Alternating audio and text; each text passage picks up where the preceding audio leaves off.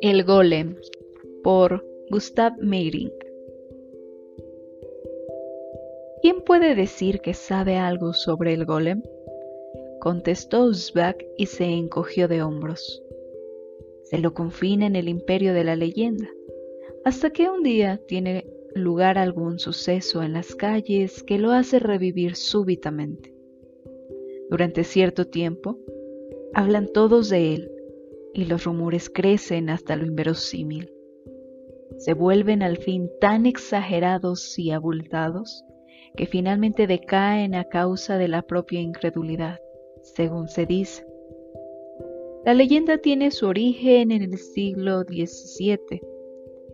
De acuerdo a preceptos perdidos de la Cábala, un rabino había construido un hombre androide, el llamado Golem, un hombre para que le sirviese como criado, haciendo tañer las campanas de la sinagoga y para los trabajos pesados.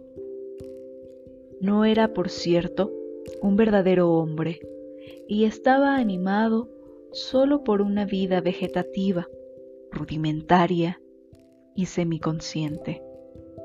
Y aun esto solamente de día, merced a un papelito mágico puesto entre sus dientes, papel que atraía sobre él las libres fuerzas astrales del universo. Y una noche en que el rabino, antes de la plegaria vespertina, se olvidó de quitar el sello de la boca del golem, éste se habría vuelto furioso y echado a correr por las calles en la oscuridad, rompiendo todo lo que se hallaba a su paso, hasta que el rabino se arrojó sobre él destruyendo el papelito.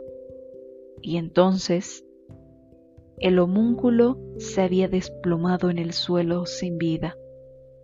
Nada quedó de él, sino la figura que se muestra a los visitantes aún hoy en la sinagoga Aldeuschul.